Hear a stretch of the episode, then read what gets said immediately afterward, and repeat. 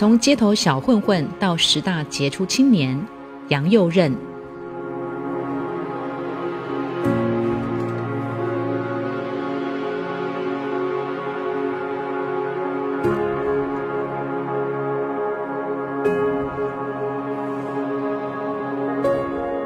嗨，我是杨佑任，救鞋救命的发起人。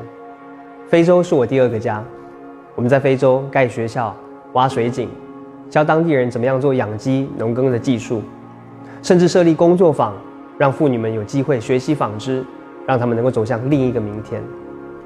这一路走过来，很多人问我们辛不辛苦。讲老实话，带着老婆、三个女儿走进非洲的偏乡，的确遇见了很多很多未知数。当他们得到疟疾的时候，当他们遇到很多的啊困难的时候，我想真的是辛苦的。再加上面对组织上面的压力、财务上面的困难、人事上面的纷争、外界的质疑，真的非常想要放弃。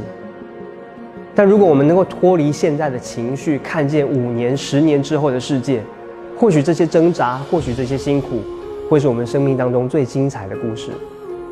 所以，我想我们最应该害怕的。